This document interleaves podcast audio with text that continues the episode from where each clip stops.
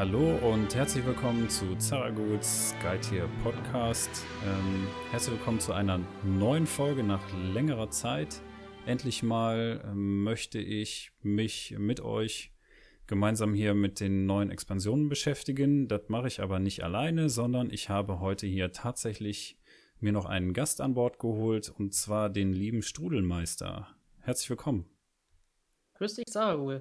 Schön, dass ich hier sein darf, um mit dir mal die Expansion durchzugehen. Es sind ja einige spannende Karten dabei und ich freue mich äh, zu hören, was du von den Karten so hältst.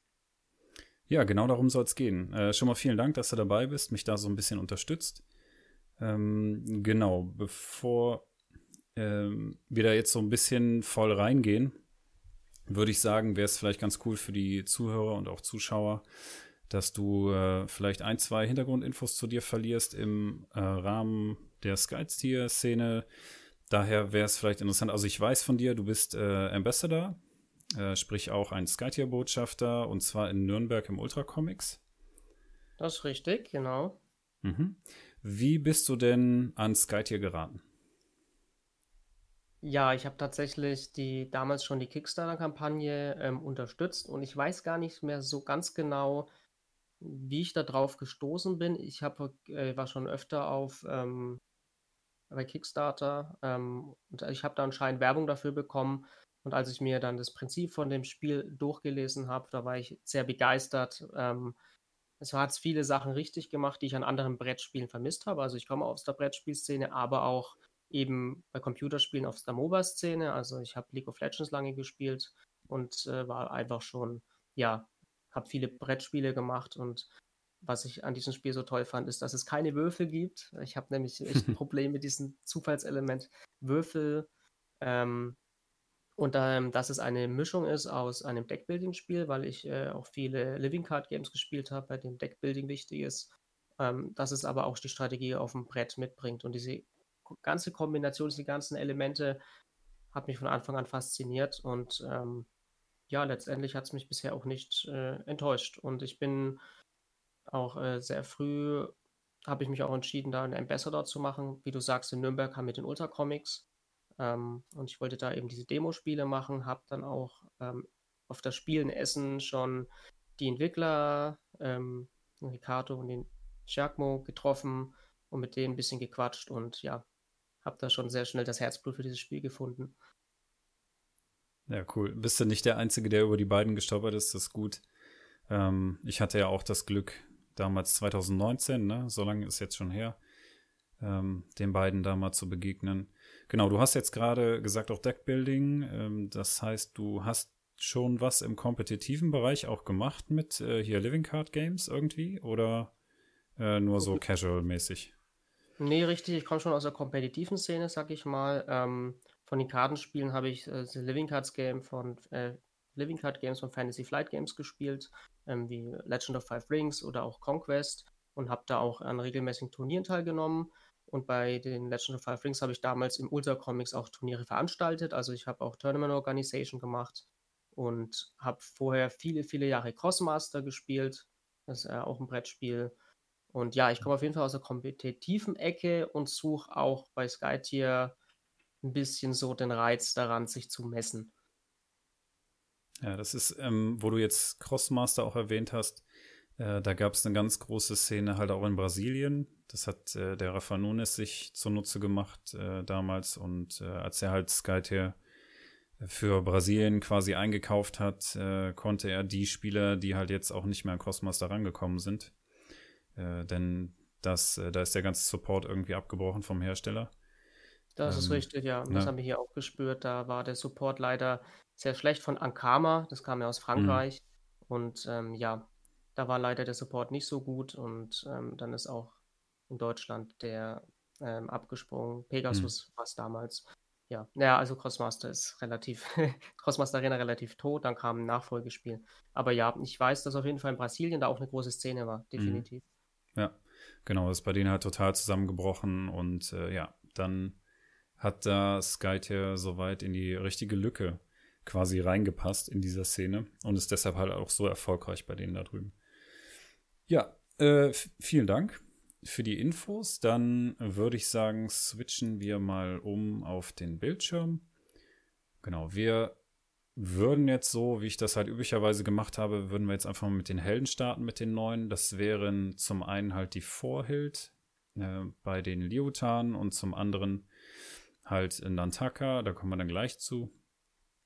Äh, beschäftigen uns halt mit den Helden, mit den Eigenschaften und äh, der Ultimate, die dazu passt. Und dann würden wir halt auf die verschiedenen neuen Karten eingehen, die da mit den Sets mitkommen. Und wie gesagt, dieses Mal geht es um Winterdeep. Genau, als erstes hätten wir äh, Vorhild. So. Die hat jetzt diese schöne Kombination äh, grün und äh, blaue Mana-Runen. Äh, das hat halt einfach was mit den Verbindungen jetzt zwischen Taulot und Leotan zu tun. Da sind sozusagen die Allianzen jetzt etwas gestärkt worden. Dann äh, hat sie als Grundwert, als Schaden Fernkampf 3 äh, plus 2 äh, Karten, die man flippt. Sie hat in diesem Fall jetzt nur 13 Lebenspunkte und keine Rüstung. Ähm, das ist jetzt ja hier der neue Bogenschütze, sage ich jetzt mal, oder die neue Art des Bogenschützen, so wie uns die Neri-Brüder das so ein bisschen erklärt haben, äh, dass das eher auf diesen Style geht. Ja, deshalb auch nur 13 HP sozusagen. So als erste Fähigkeit haben wir die 1000 winzigen Reißzähne. Wenn eine befreundete Säule innerhalb von drei Feldern platziert oder entfernt wird, fügt Vorhild einem Zielheld einen Schaden zu.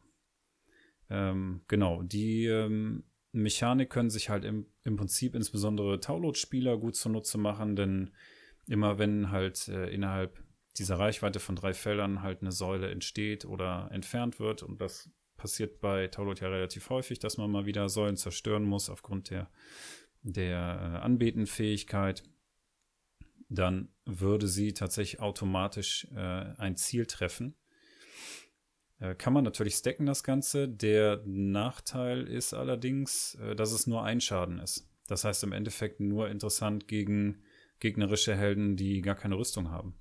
Das ist richtig, genau. Ähm, aber Kleinvieh macht natürlich auch Mist. Also wenn man da mit vielen grünen Helden spielt, Taulot, die oft Säulen stellen, dann noch äh, Karten, mit denen man, also Powercards, mit denen man Säulen platzieren kann, dann kann man so ein Ziel schon richtig gut äh, runterbringen, wenn es eben keine Rüstung hat. Und die muss man dann irgendwie drumherum spielen. Ansonsten, es ist nicht Armor-Piercing, es ist kein Mage. Das wäre natürlich krass, wenn das ein Magier wäre und äh, die Rüstung ignorieren würde. Aber das stimmt. Ähm, anscheinend, ja, muss man da auch auf ein Ziel gehen, welches keine Rüstung hat, damit man diesen Schaden machen kann. Ja, erfordert also auch wieder eine gewisse Platzierung ne, von Foil. Also wieder ein bisschen vorausschauendes Denken wo packe ich die hin und wie kann ich vielleicht sinnvollerweise da in, in ihrer Reichweite Säulen entfernen und platzieren, um diesen, um diese Fähigkeit auszulösen, um die zu triggern. Genau, als zweite Fähigkeit, sie ist ja letztlich ein Leotan-Held, wenn sie halt das Shapeshift oder Gestaltwandler, wie es im Deutschen heißt, ähm, besitzt, dann kann sie nicht zum Ziel werden. Ähm, wenn Vorhild aktiviert wird, dann entfernt man den Zustand von Gestaltwandler wieder von ihr. Ja, das heißt im Prinzip, sie selber kann sich ja am Ende ihrer Runde auch genauso diesen Shapeshift halt, äh, halt geben, kann dann nicht mehr als äh, Ziel sozusagen äh, genutzt werden. Das heißt, auch wenn auf irgendwelchen Powercards da Ziel steht, auf irgendwelchen Kraftkarten Ziel als Vorgabe, dann ist sie da raus. Ne? Dann kann man sie damit halt nicht treffen. Allerdings ist sie natürlich anfällig gegen die ganzen Skirmish-Angriffe, äh, also gegen die ganzen Skirmish-Aktionen. Wenn du da Helden hast, die da irgendwie, sag ich mal, die Werte noch modifizieren können im Skirmish-Bereich, dann kannst du mit Vorheld natürlich auch relativ kurzen Prozess machen, auch mit äh, dem Gestaltwandler. Ne? Ja, für Skirmish braucht man kein Ziel und das wird dann umgangen, ganz klar. Ähm, die Fähigkeit des Flink ist auch wirklich sehr wichtig, weil 13 Leben. Das ist das erste Mal, dass äh, ein Held nur so wenig Lebenspunkte hat. Das heißt, sie stirbt wirklich sehr schnell. Ähm, und die Gefahr hat man natürlich trotz des Gestaltwandlers immer, dass der Gegner ähm, den Zustand entfernt und dann äh, sie doch, doch wieder als Ziel gewählt werden kann. Ähm, ja, natürlich ja auch wichtig, wenn sie aktiviert wird, wird der Gestaltwandler direkt entfernt. Mhm. Das heißt, wenn sie sich nicht äh, auch direkt den Gestaltwandler wieder gibt, kann auch während ihrer Aktivierung sie wieder zum Ziel gewählt werden von Powercards zum Beispiel. Das muss man natürlich auch ein bisschen im Hinterkopf behalten. Ja, ist auch definitiv eine andere Mechanik. Ne? Normalerweise behalten ja die Liotan-Helden ähm, ihren Shapeshift oder den Gestaltwandler die ganze Zeit. Aber ich glaube, hier wollte man auch so ein bisschen von ihrer Grundmechanik her, sage ich mal, dem Ganzen vorbeugen, dass sie wirklich durchgehend immer äh, in diesem Zustand sein könnte in einem Spiel. Richtig, das ist ja also das Spannende auch, dass äh, man wird es auch bei den anderen Helden sehen, dass die schon wirklich äh, ja, ganz andere Mechaniken reinbringen äh, die man vorher von anderen Helden noch gar nicht gekannt hat. Und dass die schon alles recht spezialistische, äh, also sehr spezielle Helden sind, die man erstmal ein bisschen durchschauen muss, wie man die am besten einsetzt. Ja, definitiv. Okay. Auf jeden Fall Marksman macht auf jeden Fall viel Schaden, ja. Ja, also definitiv. Ja. Und richtigen Damage-Dealer hatte Lyofan ja vorher eigentlich nicht. Die hatten den Kortschov als Magier, Ansonsten haben die auch viele Tanks gehabt mit Gulbian und Brilva und die Freyhell konnte vielleicht noch Schaden machen, aber ein Doppelflipper, hm. Doppelflip hatten sie, glaube ich, vorher noch gar nicht. Genau, ja. Also wenn wir das äh, bei Liotan so einordnen würden, dann genau, dann sind das genau die passenden Aussagen dazu. Ähm, da ist natürlich äh, Freihehl mit ihren Fähigkeiten, die ist da ja, sage ich mal, am flexibelsten, weil sie halt eben Schaden austeilen kann, wie eben auch heilen. Ne, das ist natürlich schon sehr auffällig, diese ganzen Stärken. Aber wie du sagst, du hast jetzt nicht den Helden, der halt genau für das eine zuständig ist, nämlich äh, Angriffe oder regelmäßigen Schaden. Sondern hier hast du ja sogar noch, ähm, ich sag mal, so ein bisschen Schaden über Zeit, nenne ich es jetzt mal. Äh, wenn du es halt richtig triggerst, kommt ja immer wieder so ein kleiner Schaden dazu. Ne? Richtig. Ja. Ja. Okay, dann schauen wir uns die Ultimate an. Ja, auf die freue ich mich schon.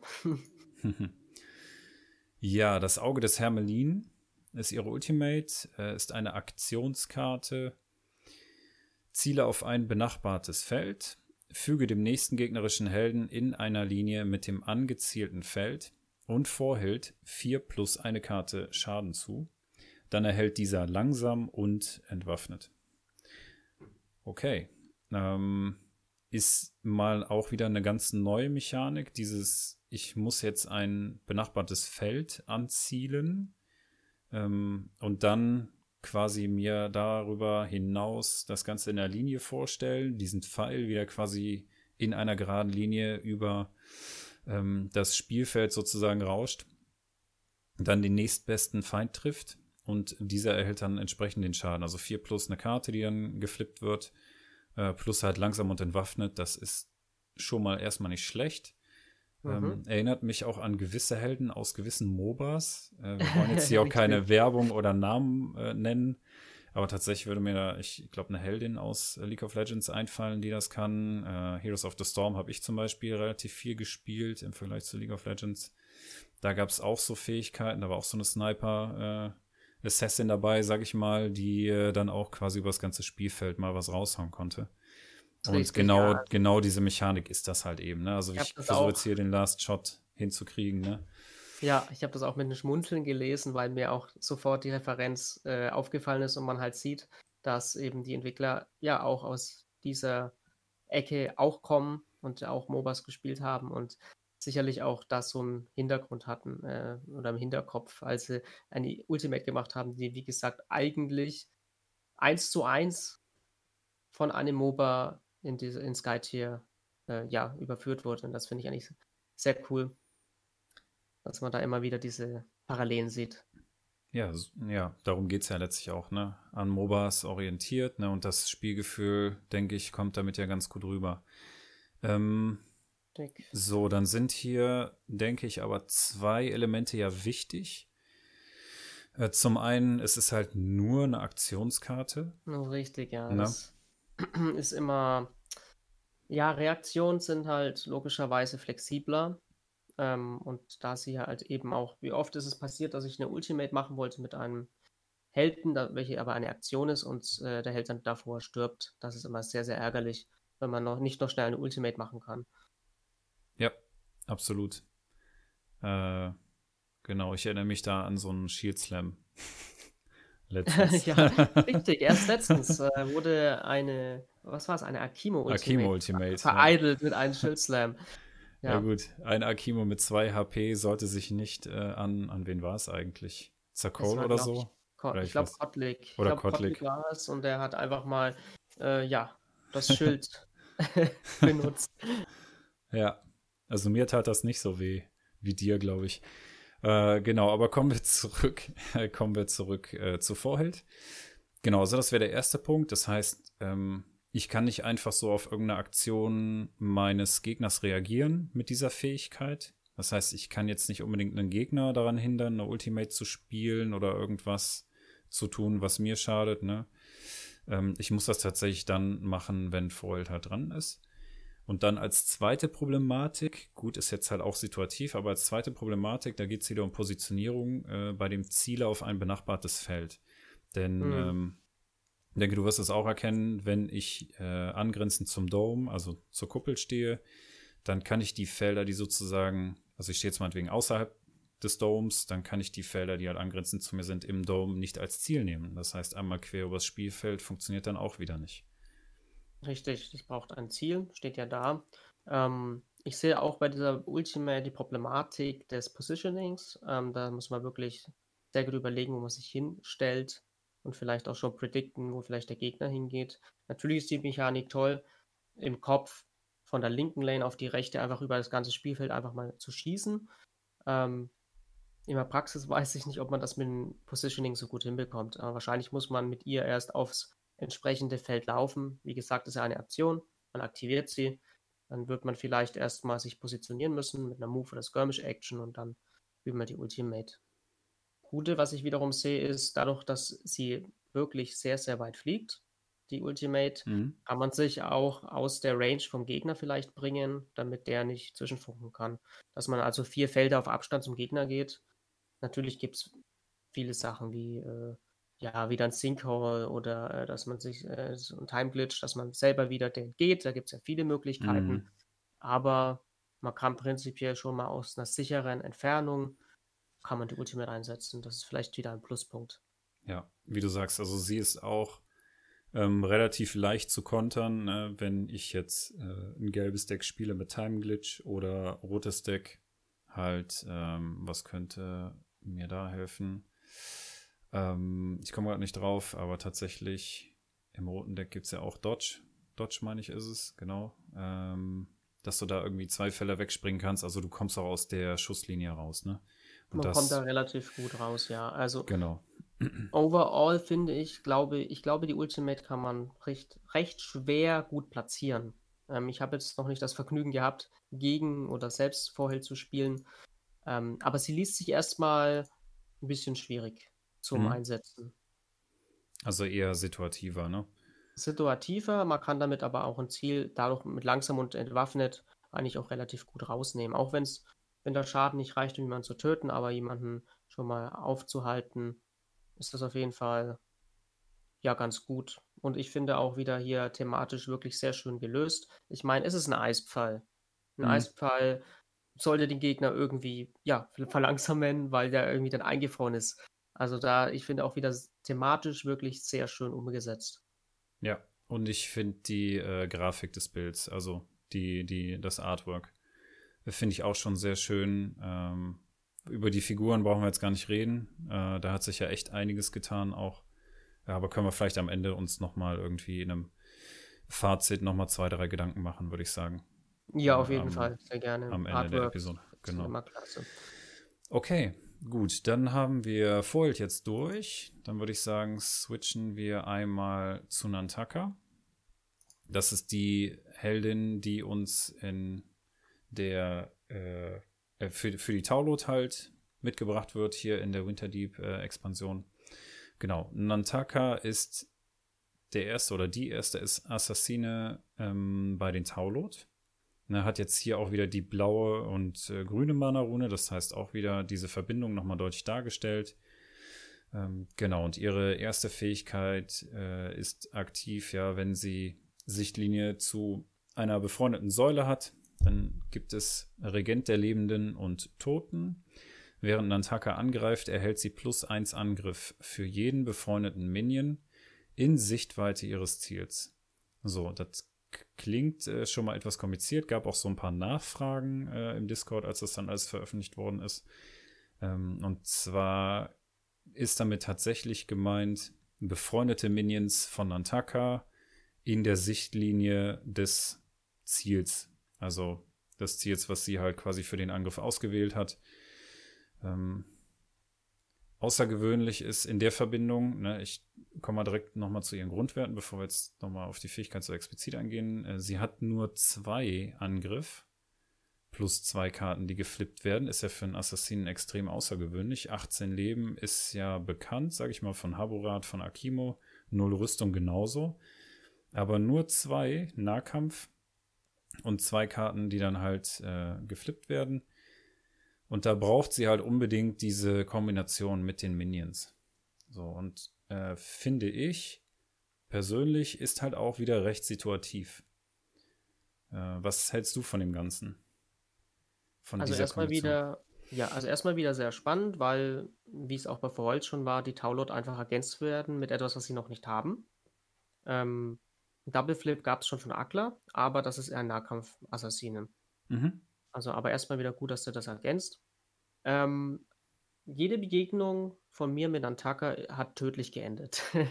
ähm, für wen denn? Sehr schnell. Für mich, für mich. Ähm, Aha, okay. Hat auch schon einen, einen Scheidros mit 18 Leben in einer Runde weggehaut. Äh, also ich finde die erste Fähigkeit absolut nicht zu unterschätzen.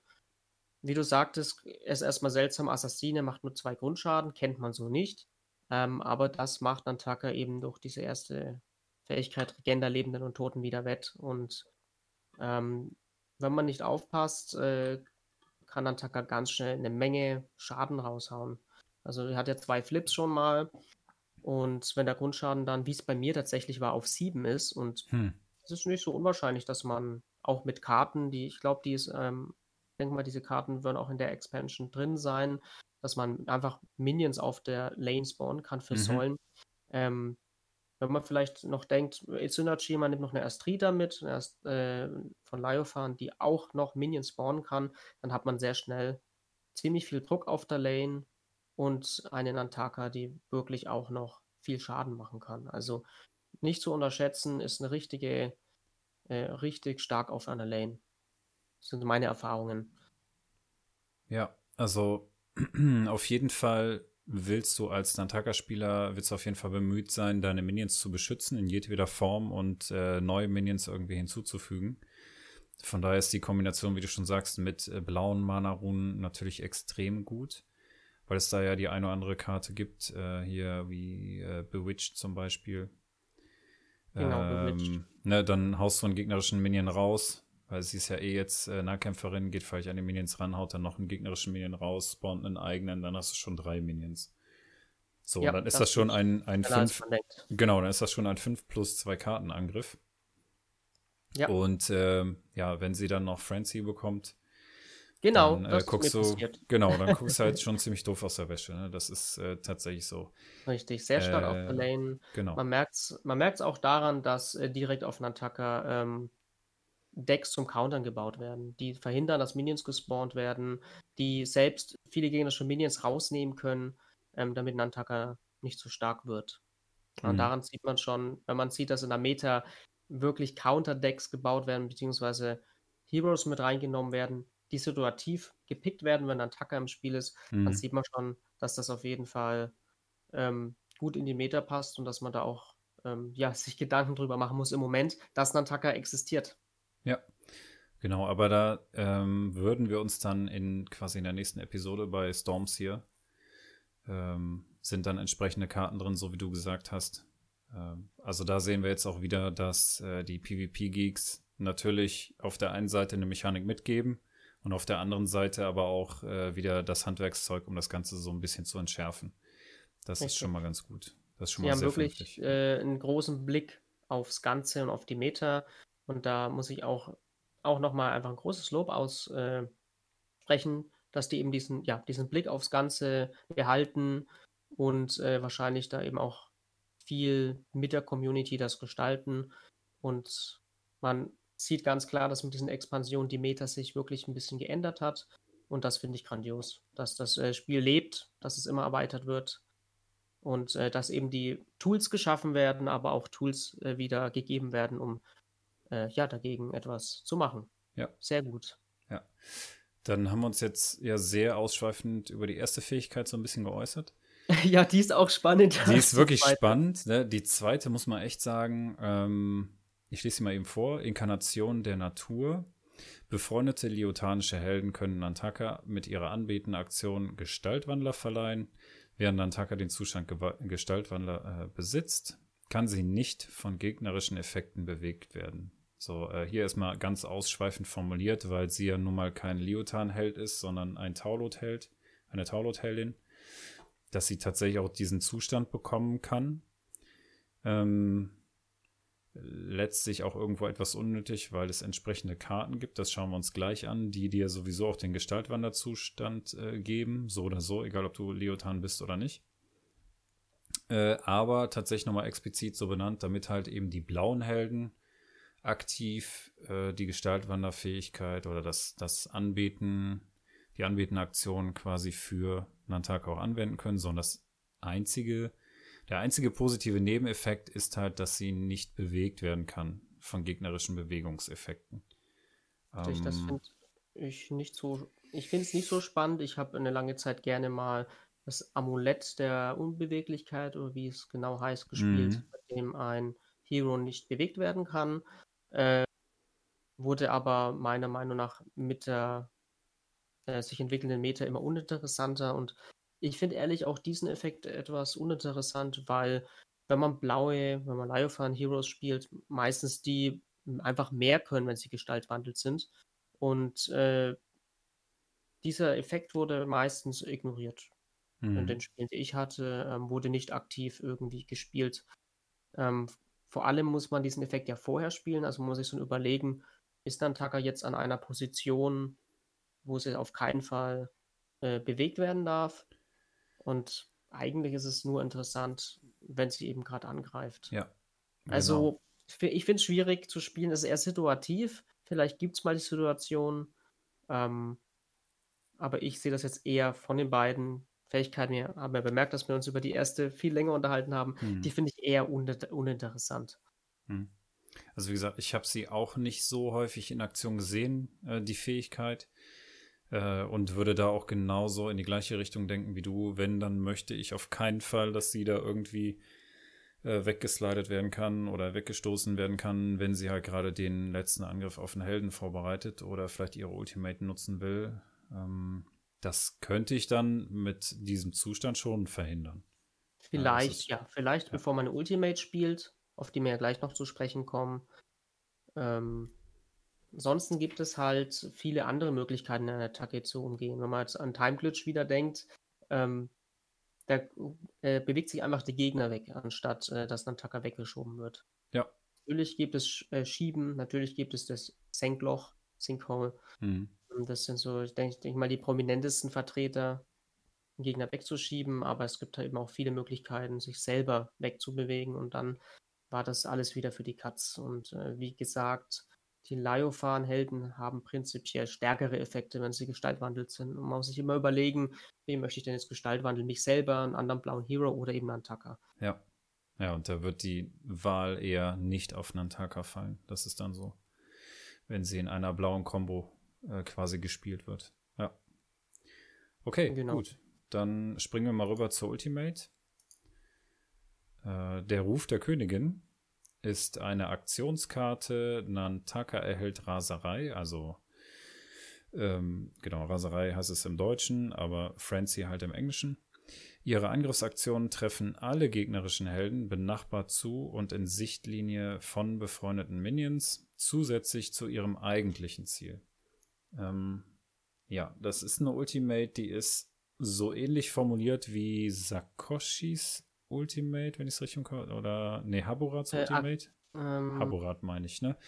Weil der hat auch diesen, diesen äh, zusätzlich zum eigentlichen Ziel werden dann noch alle, glaube ich, die benachbart zu seiner Illusion stehen, getroffen. Neben der Illusion, richtig, genau. Genau, ne? Das ist nämlich so ein, genau. Und also das kennen wir schon. Äh, was jetzt neu ist, ist quasi in, innerhalb von Sichtlinie von befreundeten Minions, also benachbart und in Sichtlinie. Ist klar, weil Minions geht man von aus, dass die Nahkämpfer sind. Ähm, hatte auch zu der einen oder anderen Nachfrage geführt, denn ähm, was ist denn letztlich, wenn irgendwie ein Held, was waren das für Situationen, in, äh, ich glaube, in einem Gebüsch steht äh, und dann ein Minion daneben steht, weil normalerweise, so kennen wir es bisher, decken ja nur Helden auf, äh, andere verdeckte Helden auf, also quasi nur ein eigener Held schafft halt wieder eine neue Sichtlinie ähm, und das kennen wir von Minions bisher nicht. Das ist jetzt hier in dieser Ultimate eine Ausnahme. Das heißt, äh, wenn ich irgendwo einen Minion neben einem gegnerischen Helden habe, dann wird er getroffen, der Held.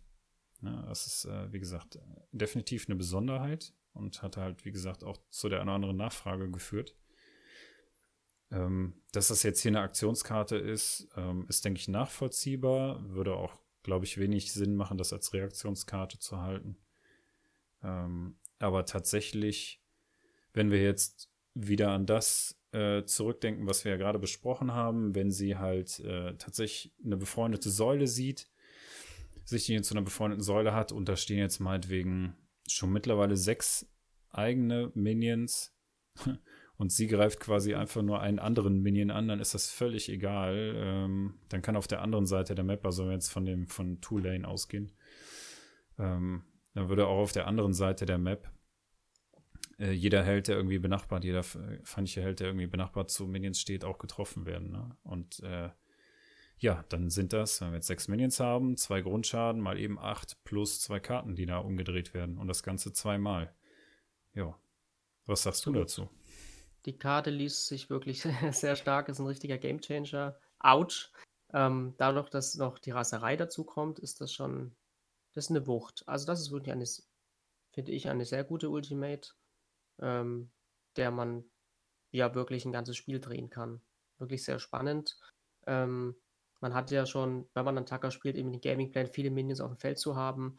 Und wenn man dann noch die Ultimate dazu spielen kann, allein schon ja, dann Raserei für Francie ist immer ein super Effekt, äh, wenn man den kriegt. Ähm, da kann man schon ordentlich Schaden damit machen. Ne? Man bedenkt nochmal, ähm, das ist ein Doppelflip, der Angriff, den mhm. äh, Nantaka macht. Und da kann man schon gut und gerne, also ich meine, das greift ja jeden zusätzlich zum eigenen Ziel. Genau. Ja, damit kann man eine Menge Helden treffen. Man muss da schon auch als Gegner dran denken, dass diese Ultimate kommen kann, dass man sich vielleicht nicht neben Minions platziert oder die eben tötet und in Schach hält. Ja, absolut. Also, ähm, wenn ich mich recht erinnere, zum Beispiel hat äh, Kirito oder beziehungsweise Ryan, Ryan ähm, auch von einem Spiel erzählt, äh, wo er dann letztens halt mit Nantaka in einem Spiel 2 zu 0 zurücklag äh, bei Onslaught und im Endeffekt halt mit der Ultimate dann einfach mal drei Kills gemacht hat. Wow. Ja. Die, diese das, Story habe ich noch nicht gehört. Ja, das ist, äh, muss man mal gucken, bei einem der Battle Reports, meine ich, ist das dabei. Äh, da gab es dann eine kurze Diskussion oder bei General, ich weiß nicht mehr, wo ich das genau gesehen habe im Discord, auf jeden Fall ähm, ging es dann darum, wie viel Schaden sie letztlich im Endeffekt gemacht hat, wenn man das alles so zusammenzählt. Ähm, das ist dann schon beeindruckend. Also wenn du von einem 2-0 hinten quasi auf einen äh, 3 zu 2 Sieg sozusagen gehst mit, mit einer einzigen Karte, dann ist das schon, ja, wie du sagst, ein absoluter Gamechanger. Ne? Ähm, wow. Das ist auf jeden Fall, oder Nantaka scheint auf jeden Fall ein Held zu sein, wie du ja gesagt hast, äh, den man im Hinterkopf behalten muss. Ne? Also wenn du auf jemanden triffst, der ein grünes Deck spielt, dann musst du quasi einen Helden dabei haben, der das Ganze kontert. Okay. Immer, äh, ja, man muss immer die Ultimates äh, im Hinterkopf behalten. Kann er sie auf der Hand haben und dann muss man sich dementsprechend positionieren. Also wirklich eine spannende Geschichte. Das mit diesen drei Kills habe ich noch nicht gehört. Wow. Ob diese Geschichte wirklich wahr ist, erfahren wir dann am Ende des Streams. Ja, spannend. Und auch Ja. wieder super, also dieses Artwork grandios. Ja, total. Wir haben bei den Helden auch, ähm, da gibt es ja dieses kleine Easter Egg, äh, diesen Larry, der da, ich glaube Larry heißt er, dieser Minion, der im Karl. Hintergrund aus dem Karl. heißt der Karl. Karl, Karl, ja, Karl warte, heißt er. ich, ich äh, gehe Den nochmal ich, zurück gerade im ja, Bild. sehr gerne. Ähm, Ich habe das auch nur zufällig gelesen, dachte mir, hä, über, über was reden die denn da? Hab Ja, dann, okay, der äh, ist der der ist auf dem Ultimate, Hero, genau, auf auf dem dem Hero ist er Hero. drauf. Ja, Ja, da im ist er. Das ist Karl. Ähm, weißt du mehr zu Karl? Ich habe nur gelesen, dass der so heißt und dass der da im Also, Hintergrund ist. ja, ja, das, wenn ich es richtig verstanden habe, ist das irgendwie einer ihrer Diener, also einer ihrer Minions. Äh, und das Geilste ist jetzt wohl, da ja der ähm, Tim Bunn ja Weltmeister geworden ist, der ist wohl auch irgendwie total Fan von dieser äh, Gestalt da im Hintergrund. Ähm, der möchte halt irgendwie einen Helden, das darf er ja jetzt auch mit den PvP-Geeks, das war ja quasi äh, ein Preis als Weltmeister, dass du halt quasi an einem Helden arbeiten darfst und da will er natürlich irgendwie Karl ins Spiel bringen. Ich bin total gespannt, wie, wie das Ganze aussehen wird. Äh, ja, ist äh, vielleicht irgendwie ein Minion, der irgendwelche ja, Spezialfähigkeiten hat. Das ist natürlich dann schon abgedreht, ne? Vielleicht eine, Ja, eine etwas lassen, größere Minion-Miniatur oder sowas, keine Ahnung. Wir lassen uns mal echt überraschen. genau, lass uns überraschen, was die da Lustiges basteln und für Einfälle haben. Okay, dann Genau. gehen wir wohl mal zu den Powercards, die genau, die Expansion mitbringt. bei Winterdeep. Ich würde sagen, wir fangen einfach mal äh, bei den blauen Karten an. Einfach mal der Reihe nach. Dann haben wir äh, eine Einer-Mana-Karte, Reaktion plus 0 ist der Modifikator. Das ist Berührung Li Liotans. Ähm, der Verursacher erhält Gestaltwandler. So, ganz einfacher Effekt. Das heißt, ich spiele die Karte aus und bekomme halt diesen Zustand ähm, Shapeshift bzw. Gestaltwandler. Und fertig. Und mit der Karte könnte ich zum Beispiel halt Nantaka auch eben diesen Zustand verpassen, dann kann sie nicht weggeschoben werden. Richtig, das ist ja auch eine äh, Reaktion, das heißt, äh, kann sehr flexibel eingesetzt werden. Ähm, der Modifikator von 0 ist natürlich nicht erfreulich, aber wir Ja. reden hier ja von Leofan und die sind da ja eh eh- eher auf Kontrolle und äh, wenig mit Flip und Stärke. Und ich persönlich finde die Karte eigentlich ziemlich cool, weil man da immer noch einen wichtigen oder entscheidenden Gestaltwandler geben kann. Äh, und ich äh, spiele die, ich, beim nächsten Clash, das ist ja ein Single-Color-Clash, Mhm. da spiele ich ein blaues Deck und ähm, da ist das auch dreimal drin. Okay. Äh, Mhm. tatsächlich. Und ich, äh, ja, ich finde die Karte gut, würde ich auf jeden Fall spielen. Also tatsächlich im Modifikator plus 1 wäre noch irgendwie schöner gewesen. Oder vielleicht auch mal eine plus 2. Da gibt es ja auch im blauen Deck nicht ganz so viele. Äh, wenn ich das so richtig im Blick habe, dann hat Rot die meisten plus 2 Karten, ich glaube 7. Äh, und dann kommt Taulot mit, ich glaube, 5. Und die anderen folgen mit 4.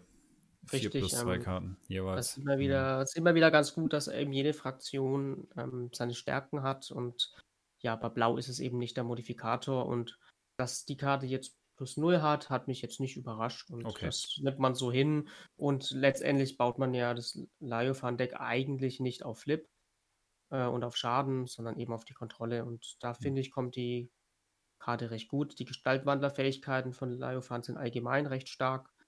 Und äh, von daher finde ich die Karte so, wie sie ist, eigentlich gut und stark und gebalanced. Ja, sehr gut. Äh, damit kannst du ja auch so einen so ein, so ein, äh, Effekt au- auslösen, wie zum Beispiel Freiheels äh, Heilung, ne? Den löst du ja genauso aus. Wenn das jetzt eine Help bekommt, dann kann sie damit dann auch Genau. heilen, genau. Ja, super. Äh, auch auf Shilavi sehr toll, wenn auf einmal ein Schaden zurückkommt, den man nicht Mhm. erwartet. Ähm, also die ist wirklich sehr gut einsetzbar in verschiedensten Situationen und ich finde Karten, die man flexibel einsetzen kann, die sind halt immer ganz gut. Äh, ich finde das nicht so situativ. Ich finde, die kann man eigentlich, wenn man sie auf der Hand hat, kann man sich eigentlich freuen. Die kann man eigentlich immer einsetzen. Mhm. Und auch wenn man sich damit nur eine Aktion spart. So eine Astrida, die dann äh, eine Aktion mehr hat, ist äh, auch immer gut. Ja, klar. Genau. Und du musst jetzt nicht von einem anderen Helden quasi den, äh, die Warship-Aktion nutzen, um Astrida den Shapeshift zu verpassen, ne? Genau, da kann, kann sie dann selber machen mit der Karte. Ist natürlich dann auch praktisch. Richtig, das kann vielleicht dann noch ein Lead sein, den sie Mhm. extra machen kann. Und dann hat man auf einmal einen ziemlichen Druck auf der Lane. Mhm. Ist mir so pass ist mir so auch passiert. Okay. Gegen eine Astrida, die sich mit der Karte shapeshifted hat ähm, und äh, Minion angegriffen hat, gemoved ist auf die Lane und dann noch eine Aktion für Lead übrig hatte Puh. und äh, hat mich schon sehr in die Bredouille gebracht, einfach nur mit dieser extra Aktion. Ja, krass. Okay, nächste Karte. Äh, Im Englischen Fool Me Once, ne? Täusche mich einmal. Auch wieder eine Einer-Mana-Karte. Modifikator ist plus eins und sie ist eine Reaktionskarte. Das nächste Mal, wenn der Verursacher Lebenspunkte verliert, bewege ihn ein Feld. Ja, finde ich, ist auch eine recht praktische Karte, hat doch im Prinzip, ich sag mal, einen gleichen oder ähnlichen Effekt wie äh, wenn ich jetzt in einem gelben Deck äh, Kenui spielen würde. Ne, wenn ich mich recht erinnere, die hat ja auch über ihre, Illusion da bei den, bei den Nuptenhelden die Möglichkeit, wenn die Lebenspunkte verlieren, dann können die sich ein Feld bewegen. Ähm, was ja auch sehr praktisch ist. Und das hat man jetzt hier quasi in, in blaue Hände gegeben als Kartenform. Ähm, kann ich mir gut vor, oder könnte man sich ganz gut vorstellen bei Vorhild. Ne? Ähm, dass die das mit ihr mit sich rumträgt im Deck, wenn sie dann doch mal Schaden erhält, dass sie ihre Position verändern kann. Ne? Genau, also Leifang kriegt auf jeden Fall äh, nochmal äh, ja, eine defensive Karte, äh, ja, mit der man, wenn ein Nahkämpfer zu nahe kommt, dann vielleicht noch dieses entscheidende Feld sich bewegen kann. Ich habe die selber noch nicht gespielt, äh, werde die aber auf jeden Fall mal testen und schauen, wie, wie gut man die einsetzen kann. Hm? Der Fluff-Text bezieht sich auch auf Vorheld, sehe ich gerade. Ja, die Vorheld sagt Genau, äh, du wirst mich nicht zweimal täuschen können, äh, ist ein Ausspruch von Vorheld. Ja, ist natürlich passend so, zum Thema. Sollte man nicht ignorieren. Ähm, wie gesagt, die Entwickler denken sich was dabei und die haben die Karte sicherlich auch äh, entwickelt, um ja, vielleicht tatsächlich direkt Vorhälter auch noch eine mhm. Option zu geben, äh, ja, sich in Sicherheit zu bewegen und Schaden zu vermeiden. Und äh, positiver Schadensmodifikator, eine plus 1 ist ja. schon mal nicht verkehrt. Ne? Haben wir uns ja. gerade darüber unterhalten, ja, ja. ist äh, natürlich immer schön, wenn man, wenn nicht das ganze Deck voller plus Nuller ist, dass man doch auch mit der Skirmish doch irgendwie Schaden machen kann. Ja. okay. Das war kurz und schmerzlos. Dann gehen wir auf die nächste Karte. Äh, es bleibt bei einem Mana für Spionage. Die hat den Modifikator plus 1 und ist eine Reaktionskarte. Deine Vorhersageeffekte können auf jedes Deck benutzt werden. Äh, Vorhersage 2. Ja, äh, im Deutschen wieder so ein bisschen komisch formuliert, aber tatsächlich heißt es einfach, äh, dass man diesen Predict-Effekt, der jetzt dabei ist, äh, Predict 2 sozusagen, äh, auch auf das Deck des Gegners anwenden kann. Ähm, könnte etwas kaputt machen, zum Beispiel so eine ähm, Presence und äh, Lead vom Deck Aktion, sage ich jetzt mal. Äh, da kannst du das ganze System, was derjenige sich vorher erarbeitet hat, über die ähm, hier Presence-Karte, das Anführen heißt die, meine ich, im Deut Anführen im Deutschen. Nee. Mhm, genau. Ja, doch. Ähm, genau. Da kannst du natürlich ein bisschen was kaputt machen. Ähm, hast du den, hast du das schon mal gesehen? Das habe ich noch nicht gesehen. Mhm. Ähm, also die Vorhers Vorhersageeffekte gibt es ja bisher relativ wenige. Sieht man eigentlich meistens wirklich bei äh, Presence vor allem. Mhm. Ähm, ich finde es gut, dass neue Vorhersageeffekte kommen. Die Karte ist auch wieder was ganz Neues, was noch gar nicht gab, und zwar, dass du aufs Deck vom Gegner irgendwie zugreifen kannst. In anderen Spielen sind das, äh, also wenn ich jetzt an andere Spiele denke, die ich gespielt habe, sind das eigentlich starke Effekte. Mhm. Ich habe es aber noch nicht gesehen und ich sehe da dann doch, ähm, dass die Karte doch relativ hm, zu, mit Zufall behaftet ist, leider. Äh, ich weiß nicht, ob man da, ob das einen festen Platz in einem Deck findet oder ob man das vielleicht so als One-Off, als nur einmal im Deck spielt. Einfach mhm. mal für zwischendrin. Ähm, bin also, ich noch, also da bin ich etwas skeptisch bei der Karte. Ich habe es noch nicht gesehen, aber ich lasse mich da auch gerne äh, davon überzeugen, dass die doch sehr gut sein kann im richtigen Moment. Mhm. Ja, gut. Ähm, es ist, wie gerade beschrieben, es ist ja letztlich auch situativ, ne? wenn da dein Gegenspieler natürlich dicke Karten auf der Hand hat und nur von der Hand halt äh, die anführen Aktionen äh, raushaut, dann kannst du mit dem Predict jetzt äh, oder mit der Vorhersage jetzt auch nicht so viel anfangen. Ähm, ich weiß nicht, man könnte es jetzt auf, keine Ahnung, auf den letzten Angriff äh, gegen deinen eigenen Helden sozusagen vielleicht anwenden, dass du vorher nochmal den Flip, der da kommen wird, durcheinander würfelst. Aber wie du sagst, recht situativ, ne? Recht situativ, ja. Hm. Okay. Vielleicht darf ich an dieser Stelle äh, Werbung machen für ähm, die Hintergrundgeschichte. Ähm, es gibt ja die Skytier Chronicles, in dem ja wirklich liebevoll auch die Welt erklärt wird und äh, die Helden, was ich wirklich empfehlen kann, weil es echt toll liest und ähm, ja wirklich eine ganze Welt gebaut wird. Was ich auch mal sch schön finde, wenn es nicht nur tote Karten sind, sondern die mit Leben gefüllt werden. Mhm. Ähm, äh, und da ist es ja so, dass Kortschaft ein Spion ist, mehr oder weniger. Äh, erst äh, für äh, Nupten, ja, glaube ich, ne? Für Nupten äh, da eigentlich äh, aufgewachsen ist. Ich glaube, es war, es war, glaube ich, ein Sklave, der aufgewachsen ist und da sehr schnell äh, in die höheren Ränge gekommen ist und auch da Berater war, aber dann äh, mehr oder weniger von Frey, äh, unter die Fittiche von Freyhill gekommen ist mhm. und aber weiterhin mehr oder weniger als Spion arbeitet und da immer mhm. mal ja, bei Nupten schaut, was da so los ist. Ähm, da wird sicherlich noch weitere Stories geben, das ist noch nicht alles aufgedeckt, für wen, was denn Kortschov jetzt für ein doppeltes Spiel spielt und für wen überhaupt spioniert. Aber da finde ich auch das Artwork wieder wirklich sehr schön thematisch, wenn man das weiß. Aha, da ist der Kortschov im Hintergrund, der gerade Nupten ja äh, Pläne ausspioniert. Ja, absolut. Oder berät, sagen wir es mal so. Ähm, Oder berät, was er auch immer macht. Ja, ja, sieht ihr. es sieht jedenfalls so ein bisschen verdächtig so aus. Äh, Im ja, im Vordergrund, ich bin jetzt gerade unentschlossen, ist das Cetero? Ähm, ich bin mir auch oder ist das sicher? Ob es, ob es ein Haburat ist, ja. ob, es ein, ob es Haburat ist oder halt, äh, äh man sieht auf den Artworks sehr oft äh, verschiedenste Heroes, die, hm. es eben auch zum Spielen gibt. Ich würde sagen, dass es Haburat sein könnte, ja. Mhm. Kann, könnte natürlich auch einfach ein NPC sein.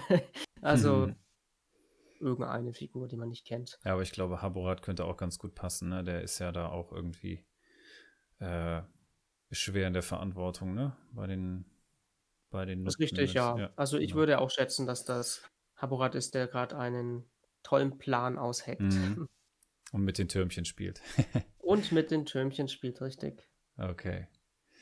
Okay. okay. Nächste Karte. Jetzt okay. kommen wir zu den zwei Mana-Karten von Leofan. Genau. Ja, ist eine Zweier-Mana-Karte. Plus 0 ist der Modifikator. Aktionskarte. Die Jagd beginnt. Alle befreundeten Helden innerhalb von drei Feldern erhalten Gestaltwandler. Ähm, ja, ist quasi eine Steigerung von Berührungen Liotans. Ähm, kostet ein Mana mehr, hat den gleichen Modifikator, ist jetzt nur eine Aktionskarte. Kannst also nicht als Reaktion auf irgendeinen Angriff oder sowas spielen. Aber ich denke, mit der, äh, ich sag mal, grundsätzlichen Positionierung, mit der äh, Liotan ja eh arbeiten muss, nämlich dass die Helden da immer irgendwie innerhalb von drei Feldern zueinander stehen, in welcher Form auch immer, ähm, kann das schon mal situativ interessant sein. Weil letztlich hast du dir drei äh, Anbeten-Aktionen gespart, erstmal. Wenn man das, oder genau, wenn vier man oder so, je nachdem. Wenn man das Positioning so hinbekommt, ähm, die Karte kann auf jeden Fall stark sein, wenn äh, wenn das Spiel sehr domlastig ist, wenn da eben viele Siegbedingungen im Dom sind und sowieso sich viele Helden da drin befinden. Es gibt oft Spiele, in denen sind irgendwie alle vier Helden im Dom und äh, hm. die Lanes wird sich eher nicht so gekümmert. Äh, und da kann das schon recht stark sein, aber wenn jetzt dann doch die Siegbedingungen sich mehr auf die Lanes ähm, ja, auf die Lanes beschränken und da Siegbedingungen da liegen, ist es bei Positioning wahrscheinlich schwierig, dann ist die vielleicht etwas schwach, wenn man. Ich, ich kann nicht sagen, wie viele Helden damit gestaltwandelt werden mm. müssen, damit es lohnt, die zu spielen. Immerhin ist ja auch das Mana dann aufgebraucht. Ja, ja, zwei Mana. Hab ich habe das noch nicht gesehen.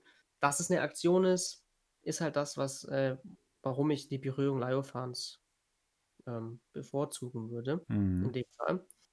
Aber ich habe die Karte so auch noch nicht gesehen und ich kann es mir, wie gesagt, wenn sich das Spiel um den Dom viel kümmert, äh, auf der Two-Lane-Map, dann kann das schon ordentlich reinhauen. Mhm. Absolut. Wobei man natürlich äh, als äh, Leofan auch schon vorplant, wen möchte ich denn gestaltwandelt haben. Und mhm. wenn jemand den Status bereits hat, dann äh, kann er den natürlich nicht nochmal bekommen. Mhm. Das macht es dann wieder wiederum schwächer. Äh, also finde ich sehr situativ. Kann Ja. ich mir aber gut vorstellen, dass man das äh, spielt. Definitiv nicht dreimal, aber Nee. kann man sicherlich mal sehen in Decks. Ja, wie du sagst, vielleicht als so Lückenfüller, ne? Wenn du sagst, okay, ich habe einen Kartenslot, habe ich irgendwie noch übrig auf dem Held, könnte das nützlich sein. Ähm, gut, es ist eine Zweier-Mana-Karte, ne? Wenn du jetzt sagst, du spielst jetzt eher auf dem Control-Deck oder Pushing-Deck, dann hast du, wenn du die anführen Aktionen vom Deck machst, dann hast du zumindest die Chance, ist dann höher, äh, eine Zweier-Mana-Karte zu kriegen als eine Einer. Naja. Richtig, es bringt äh, So. natürlich mehr, äh, ja, bessere Werte fürs, fürs Lied vom Deck mit. Ich sehe die Karte ähm, auf jeden Fall eher äh, auf den vierten oder fünften Hero. Äh, Mhm. ich baue mir immer, mehr oder weniger gehe ich immer so ran beim Deckbuilding, dass ich mir erstmal äh, ein Team zusammenstelle aus vier Helden, die ich eigentlich so spielen möchte, auch mit entsprechenden Karten. Und die anderen zwei Slots dann situativ sind, äh, die Mhm. auf eine Siegbedingung oder auf äh, als Counterpick zu einen Helden gedacht sind. Und die Karte sehe ich, weil ich ja gerade gesagt habe, hm, Two-Lane, Dome-lastiger Fight, kann ich mir gut vorstellen, dass man da einen Helden baut, auf dem das dann doch öfter gespielt wird und dann eben auch nur gezogen wird, also der Held ausgewählt wird, wenn es dann zu der Situation kommt, dass man viel im Dome ist und äh, von der mehr profitieren kann. Mhm. Absolut. Aber ich habe sie noch nicht gesehen. Ne, mir auch noch nicht untergekommen. Genau, dann kommen wir zur fünften und äh, letzten Karte bei Liotan. Das ist eine Dreier-Mana-Karte, plötzliche Ablenkung, hat den Modifikator plus 0 und ist eine Aktionskarte. Entferne eine Anführen-Karte vom Zielheld. So, ähm, ist eine ganz klare Konterkarte halt äh, für Kontrolldecks, sag ich jetzt mal. Wenn du jetzt, ähm, meinetwegen hast du als Ziel, so kann ich mir das vorstellen, irgendwie ein Right Breach, Left Breach oder sowas, oder du möchtest den Nexus äh, killen und du hast dann tatsächlich noch gegnerische Helden, die ähm, das Ganze verteidigen und dann äh, wahrscheinlich auch noch eine Karte von der Hand dahin legen, um da möglichst gut noch rauszukommen aus der Sache oder um das Ganze zu verzögern, dann kannst du mit der Karte einfach mal quasi die Anführenkarte des anderen Helden wegblasen. Finde ich jetzt den Effekt, finde ich jetzt schon mal nicht uninteressant. Ja, kann in der richtigen Situation einfach äh, das Spiel, ich sag mal, beenden. Ist eine Dreierkarte. Äh, Finisher. Ich habe die Karte schon selber gespielt und fand es, ehrlich gesagt, sehr schwierig, sie einzusetzen. Und am Schluss ist sie tatsächlich, ähm, wurde sie selber als Lead von der Hand eingesetzt, anstatt dass der Effekt aktiviert wurde. Ähm, es sind halt mehrere Situationen, die eintreffen müssen. Ähm, der Gegner muss halt im richtigen Moment auch leaden. Und da es eine Aktion ist und keine Reaktion, musst du dann natürlich den Helden, mit dem du das entfernen möchtest, danach aktivieren. Und äh, das hat es für mich schwierig Hm. gemacht, das äh, im richtigen Moment einsetzen zu können. Und dann ist es eben, wie gesagt, letztendlich als, als Lead geendet, anstatt dass ich den, dass ich die Aktion gespielt habe.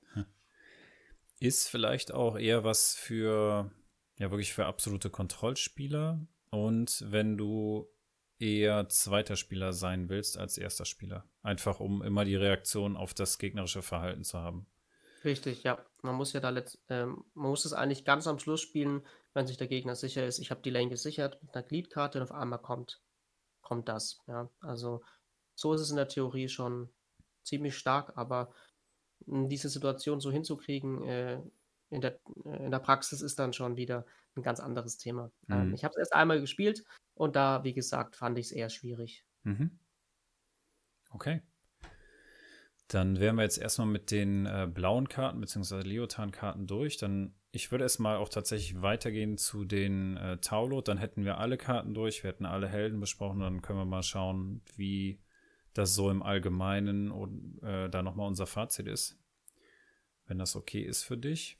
Na klar, hört Okay. sich gut an, so machen wir es. Alles klar. Dann geht's weiter mit den Taulot. Ähm, einer Mana-Karte plus eins ist der Modifikator Reaktion. Triumph der Wildnis heißt die gute.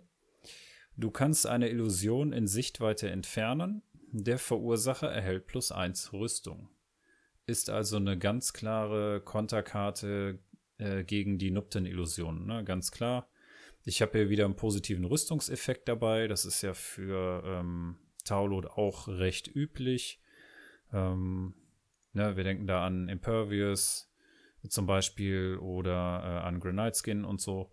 Das sind ja auch so übliche Karten, die auch als Reaktionskarten gespielt werden können. Und äh, hier habe ich sogar noch den Effekt, dass ich eine gegnerische oder eine Illusion entfernen kann, ne, in Sichtweite.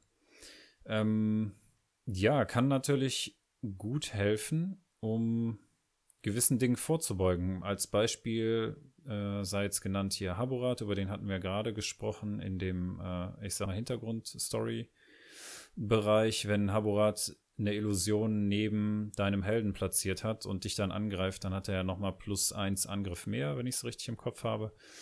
Und äh, ja, dann kloppe ich einfach die Illusion weg mit der Reaktionskarte hier und bekomme noch eine Rüstung mehr. Finde ich gar nicht verkehrt. Was hältst du davon? Also ich finde es erstmal schön, dass es Karten gibt, die auf irgendwie ja, andere Warships reagiert. Ähm, damit kann man immer die Illusion entfernen. Ähm, ich weiß nicht, wie es dir geht, aber ich spiele extrem selten gegen Nupten. Ähm, ich habe sehr selten mit Illusionen zu tun. Sehe ich jetzt auch wieder als sehr situative Karte. Vor allem, man möchte ja gerne alle Effekte einer Karte nutzen. Und ähm, ich sehe das als kleinen Widerspruch, einerseits eine Illusion zu entfernen, die man vielleicht im gegnerischen Zug entfernen möchte. Ähm, da verpufft aber die Rüstung, die dann vielleicht nichts bringt. Also ich weiß nicht, ob man immer beide Effekte so gut nutzen kann, dass man ja. gerade eben eine Illusion entfernt und dann die Rüstung auch nutzen kann, weil man gerade angegriffen wird. Ähm, man möchte das ja dann eher im gegnerischen Zug spielen. Wenn man natürlich auf eine Illusion vom Gegner entfernt, auf die er gerade baut und dann auch die Rüstung hat, kann es natürlich ein ja, ganz guter Schlag sein. Es ist ja auch nur eine Ein-Mana-Karte, mhm. kann man sehr schnell mal ausspielen, so eine Reaction. Aber wie gesagt, ich habe gegen Nupten irgendwie sehr selten mit Illusionen zu tun. Ich habe keinen Hass gegen Illusionen, weil ich so selten gegen spiele. Ähm, äh, ich weiß noch nicht, ob das bei mir einen Platz finden würde. Ja. Ja. Ähm, in der Tat. Also ich habe in letzter Zeit auch wenig äh, Begegnungen gehabt, tatsächlich. Ähm, jetzt habe ich trotzdem mal den einen oder anderen Stream noch verfolgt. Ähm, hier zum Beispiel die No Hero Left Behind. Na, da gab es ja jetzt noch mal so ein, zwei Partien, die gestreamt worden sind. Ähm, da konnte man den Effekt ganz gut sehen. Zum Beispiel gegen Shafatis Illusion. Der kann sich ja quasi, oder der kann ja die Plätze tauschen mit seiner Illusion, wenn er einen Skirmish ausgeführt hat. So, und das, die Show kannst du ihm natürlich vermiesen, wenn du die Illusion einfach äh, entfernst. Ne? Also ja, dann gibt es diese. Umpositionierung ja, nicht. Ja. Das ist natürlich ziemlich cool. Ob du jetzt plus eins Rüstung bekommst in der Situation, ist ja dann auch egal. Aber Richtig. ich sag mal, damit hat die Karte ja nochmal äh, einen zweiten Mehrwert. Also du kannst zum einen halt den Gegner ärgern, weil die Illusion halt weg ist. Oder, keine Ahnung, äh, Ceterus äh, Illusion, die halt ja nochmal einen Schaden extra macht, wenn er wieder irgendwelche äh, Damage-Karten gegen dich spielt, ne? Ähm, dann sind die, ist das plus eins einfach weg.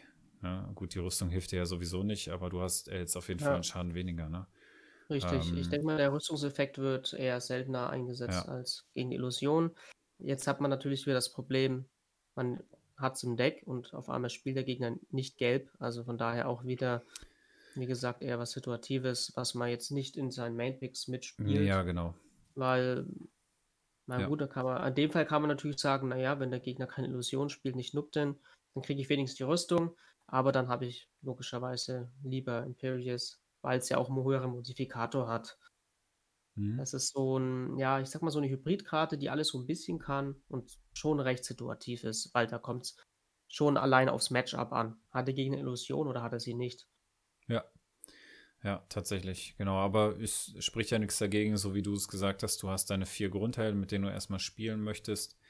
Und wenn du siehst jetzt, okay, das ist jetzt äh, ein Nuppendeck da mir gegenüber, also vier von sechs Helden sind da gelb, dann kann ich auch damit rechnen, dass ich da irgendwie mit Illusionen zu tun habe oder halt mit irgendwelchen Effekten. Dann kann man sich ja vielleicht, wenn man sich einen Luxus leisten kann, je nach Deckbaustil, ähm, den fünften oder sechsten Helden entsprechend so ein bisschen ähm, dahin gestalten, ne? dass du dann sowas vielleicht mhm. mitbringst. Äh, macht vielleicht auch Sinn, das mit so einem Psychic Shield noch ähm, dazu zu packen, ne? weil gerade bei Nupten kannst du ja eher mit äh, direkten Schadenskarten rechnen. Ne? Ja, Sowas zum ist Beispiel. natürlich, wegen Psychic Shield ist das schon um einiges zurückgegangen. Ähm, ich kann mich erinnern, als noch sehr viel Sephiro gespielt wurde und sehr viel hm. Direct Damage gemacht wurde, das hat Psychic Shield eben etwas rausgenommen. Also ich ja. finde auf jeden Fall äh, zu der Karte nochmal ganz kurz ein Schlusswort. Finde ich, hm. ich finde es gut, wenn immer die Toolbox erweitert wird, dass sowas schon mal an der Hand ist. Vielleicht braucht man es ja mal. Vielleicht kommt Nupten nochmal so richtig raus. Es gibt Illusionen, die sehr nervig sind. Ähm, ja. Und dann ist es gut, wenn man einfach das schon mal in der Toolbox hat und sagen kann, ja, doch, ich habe was gegen Illusionen. Jetzt kann ich die Karte spielen. Also auf jeden Fall hat sie ihre Berechtigung. Ja, absolut. Okay. Äh, nächste Karte nach Triumph der Wildnis wäre Guerilla-Taktiken. Guerilla-Tactics.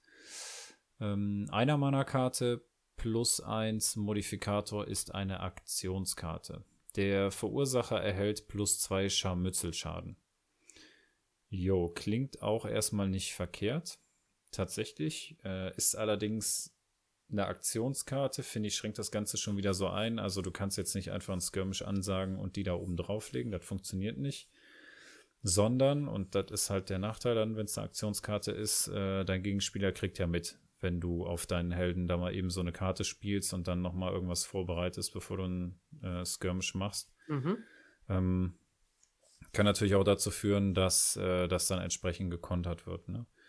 Aber als Reaction, wie würde das hingeben als Reaction? Weil wenn du, ja, wenn du, du hast ja den Skirmish dann schon angesagt, packst die Karte oben drauf und hast dann halt einfach so eine Steigerung. Genauso wie Grenade Skin ja quasi als Reaktionskarte dann da oben drauf gelegt wird, in aller Regel. Ja. Ne, also wäre vom Effekt her ähnlich. Ne, also Grenade Skin orientiert sich ja jetzt natürlich an der Rüstung, das ist klar. Und modifiziert diese ja auch noch und äh, macht ja echt, äh, ja, krasse Verstärkungen, was mhm. da den, den Scharmützelschaden angeht. Aber ähm, ja, die Karte, ich habe tatsächlich äh, drüber nachgedacht, jetzt äh, hinsichtlich dieses, dieses äh, einfarbigen Clashes, also One-Color, Monocolor Clash, ähm, tatsächlich auch sowas reinzupacken, also so ein bisschen One-Trick-Pony auf Scharmützelschaden zu setzen, oder Kotlik irgendwie damit so ein bisschen zu pushen. Aber ähm, ja, es gibt halt zum Beispiel ähm, Grenade Skin, ne? Zum Beispiel. Kombinierst Richtig, du noch mit Impervious. Ja. Äh, dann hast du noch äh, stärkere Modifikatoren drin, ne, um deinen Schaden halt auch hochzuhalten. Das ist, glaube ich, im Endeffekt ist das auch so ein bisschen Mathe, ne? Wo willst du hin und äh, wie soll das Ganze ausgeprägt sein und was ist vielleicht am, äh, im Endeffekt etwas nützlicher für dich? Richtig. Ähm, die Karte ist sehr, sehr gut vergleichbar mit äh, der brutalen Präzision. Da ich ja Rot spiele, ähm, habe ich die auch meistens mhm. habe ich die oft drin, die ja äh, nicht eben den Scharmützel, sondern äh, den Angriff erhöht. Und äh, fand ich deshalb, äh, es gibt einfach da meiner Meinung nach bessere rote Karten, die dann auch einen plus 2 Modifikator haben, weshalb das bei mir noch nicht gespielt wurde, wobei mhm. ich ja Rot-Grün oft spiele. Ähm, ja, ich weiß nicht, ob du da schon ob du da schon. Ich glaube, letztendlich hast du es jetzt schon. Gespielt? Ja, ja. Ich äh, hatte es, glaube ich, ich habe es irgendwo in einem Deck drin, aber ich habe es noch nicht wirklich ausprobieren können. Ne? Also der, wie gesagt, der Monocolor Clash, der läuft ja jetzt gerade erst. Mhm. Äh, das heißt, wir testen das Ganze mal so ein bisschen aus. Äh, aber ich bin noch nicht ganz überzeugt. Tatsächlich. Also es kann helfen auf jeden Fall, das vorzubereiten, das Ganze zu verstärken. Wenn du jetzt Kotlik zum Beispiel nimmst, der wäre jetzt so mein Zugpferd in dem Ganzen.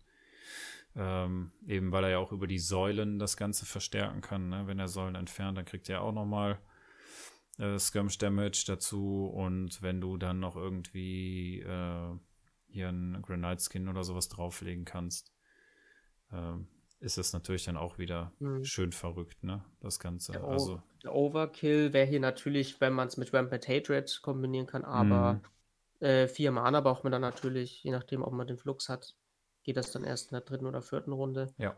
Aber die Kombination tut natürlich dann sehr, sehr weh, weil man dann äh, auch zwei Scharmützel-Aktionen machen kann. Mhm. Ja, das stimmt. Das Ein könnte... Zwei Modifikator wäre schöner, aber Ähm, man kann nicht alles haben. Ja, ja, das ist richtig. Ähm, ja, genau. Also das bleibt halt mehr bei den Roten, bei den, bei den Kurumo, dass die halt äh, höhere Modifikatoren haben. Das ist auch okay. Richtig, jo. ja. Ich habe es mir überlegt, in meinem roten Deck zu spielen, aber mhm. dann bin ich doch bei dem Flip-Deck geblieben, wo ich dann doch gerne diese plus 2 drin habe. Mhm. Und eben, ja, brutale Präzision. Mhm. Könnte man aber, könnte man eventuell austauschen. Es ist halt eben eine grüne Karte und eine rote. Logischerweise, wenn ich ein rotes Deck spiele, rot weiß ich, kann jeder spielen. Ja, ja, klar. Genau. Ja. Okay, das waren die Guerilla-Taktiken. Dann kommen wir zu den Träumen Taulots. Das ist auch immer noch eine Einer-Mana-Karte. Plus zwei ist hier mal der Modifikator als Schön. Reaktion. Gefällt mir. Genau, ne, schon mal ein hoher Modifikator, endlich. Ähm, du kannst eine befreundete Säule vom Spielfeld entfernen. Platziere eine befreundete Säule auf das Zielfeld, auf dem sich weder Marker noch Miniaturen befinden. Okay, wieder auch etwas äh, ausschweifend formuliert, aber tatsächlich mh, hm, so eine Art Anbeten-Aktion, aber ohne das Ausnutzen des Anbeten-Effekts von dem äh, ausspielenden Helden jetzt sozusagen. Man kann eine Säule entfernen, macht natürlich in Kombination mit einem bestimmten Helden, den wir heute schon besprochen haben, durchaus Sinn. Und dann wieder eine neue Säule zu platzieren, würde nämlich dann quasi Vorhills Fähigkeit ähm, genau. nochmal triggern. Ne? Also du nimmst erst eine Säule weg, platzierst dann eine neue Säule ähm, genau, wobei hier relativ eingeschränkt, es muss ja ein Zielfeld sein. Ne? Also die, die Anbetenaktion von, von Taulot hatte sich ja jetzt auch mittlerweile geändert und äh, du platzierst einfach innerhalb von drei Feldern eine Säule. Klar, natürlich auch auf dem Feld ohne Marker oder Miniaturen. Aber mir ist es jetzt auch egal, ob ich im Dome stehe oder draußen. Ich kann das auch vice versa platzieren. Von daher ja. Et, etwas schwächer als so eine Anbetenfähigkeit, aber ja, unterstützt halt Vorheitsfähigkeit zum Beispiel. Ja. Richtig, äh, unterstützt auch äh, jeden Plan, viele Säulen äh, zu platzieren. Äh, auch Nantaka äh, mit der, ist das die nächste Karte? Nein, die übernächste. Karte, die, noch ja. kommt. die übernächste Karte, die dann noch kommt. Ähm, das ist eine sehr schöne, flexible Karte. Äh, ein plus zwei Modifikator hat man eh sehr gerne. und eine Säule zu platzieren, bringt einfach mehr Geschwindigkeit ins Deck weil man äh, als, wenn man grün spielt, ja auch sehr oft äh, einfach viele Säulen platzieren möchte, um dann äh, ja die ähm, in darauffolgenden Zügen gut einsetzen zu können. Vielleicht mit Kopflix Ulti, mein Königreich, mhm. ähm, oder eben, eben mit Nantaka. Ja. Also von daher, die Karte wird gespielt. Ähm, wie gesagt, auch wegen dem Modifikator und ähm, ist eine Reaction, also äh, finde ich auf jeden Fall eine gute Karte. Ja, würde ich auch spielen. Hm.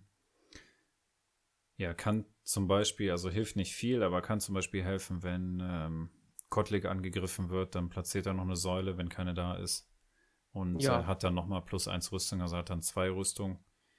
Äh, kann zumindest äh, in der Hinsicht schon mal defensiv so ein bisschen helfen. Ähm, Genau, und kann halt in Kombination mit Fähigkeiten von Nantaka zum Beispiel helfen. Ne? Wenn die sich das spart mit der anbietenden Aktion, dann hast du eine Aktion frei. Wenn du diese Karte spielst, äh, kannst deinen Angriff noch nutzen, vielleicht, ne? je nachdem, wie du, wie du agieren musstest, dann kannst du in der ersten Runde sogar noch äh, einen stärkeren Angriff ausführen, wenn es da einen Gegner gibt, äh, einen gegnerischen Helden gibt, der interessant ist für dich. Dann bekommt er vielleicht einen Skirmish-Schaden ab und noch tatsächlich einen Angriff mit Minion-Modifikator. Das ist natürlich dann der Knaller, ne? Und du hast im Prinzip dir die anbetende Aktion gespart, ne? Das genau. kann dann schon mal in der ersten Runde auch wehtun. Genau, man aktiviert ja auch eben den oberen Effekt von äh, Taulot-Helden und es kann ja immer mal sein, dass eine Säule zerstört wird und äh, der nicht mehr aktiv ist. Kotlik zum Beispiel keine Rüstung mehr hat und damit kann er sich auch eine Rüstung wieder dazu machen, mhm. wenn es gerade nicht, wenn er gerade nicht in Reichweite einer anderen Säule ist. Also auf jeden Fall eine, eine sehr schöne, flexible Karte, die, ja. man, die ich, äh, ich persönlich, also würde ich mir jetzt ein Taulot-Deck machen, würde die auch e ebenfalls reinwandern. Ja, tut sie. Also bei mir auf jeden Fall und sie ist nicht die einzige Karte. Es gibt ja noch Stone Barricade, also äh, Steinbarrikade. Auch ähm, super schön, ja. Man genau. kann da schon sehr schnell man kann schon sehr schnell Säulen aufs Spielbrett bringen. Mhm. Ja, ist aber auch wichtig. Ist tatsächlich wichtig für Taulot und äh, ja, momentan denke ich auch in einem Rahmen, äh, wo das noch in Ordnung ist. Okay. Nächste Karte. Genau, äh, im Englischen Reclaim Life, im Deutschen Leben zurückfordern. Wir sind immer noch bei 1 Mana, äh, auch wieder plus 2 als Modifikator. Reaktionskarte. Das nächste Mal, wenn das äh, Ziel, also wenn der Zielheld geheilt wird, wird stattdessen der Verursacher um die gleiche Menge gehe geheilt. Ähm, das ist im Prinzip eine ähm, etwas abgewandelte Variante von Doom ne, oder Untergang, wie es, im, wie es im Deutschen heißt. Hier jetzt ohne, dass ich das äh, Mana verbrenne von dem gegnerischen Helden, aber ich äh, klaue mir dessen Heilungseffekt. Ne? Also wenn der geheilt wird, Richtig, ja. Ne, heile ich mich selber um die, äh, um die gleiche Menge äh, Lebenspunkte. Das finde ich schon nicht verkehrt. Also würde ich jetzt zum Beispiel gerne nutzen wollen, wenn ich gegen blaue Decks spiele. Also wenn ich gegen Leotan spiele, ja. da wird ja Freihills ähm, Heilungseffekt wird ja relativ häufig getriggert, ne? Also wenn die, wenn die Helden da ihre Gestaltwandlerfähigkeit bekommen. Ähm, ja, und wenn du da so ein bisschen was abgreifen kannst oder wenn da irgendwelche Heilungskarten gespielt werden, ist doch super. Ne? Du kannst Richtig. das Ganze umlenken. Und äh, plus zwei Modifikator, auch wieder sehr sexy.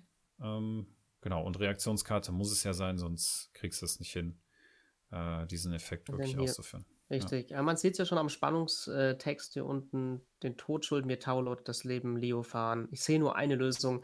Ähm, es ist auf jeden Fall eine Karte, die man äh, gegen Leofan spielt. Äh, ansonsten fällt mir gerade nur Lifestyle von Kuromo ein, ja. äh, welche Leben zurückgibt. Also die größte Teil an den Heilungen macht dann die Freyhell, macht dann Blau mit äh, Nourish und Shelter. Und das ist auf jeden Fall eine absolute Counterkarte, die mhm. man ja sehr, sehr gut spielen kann, wenn der Gegner äh, blaue Heroes pickt.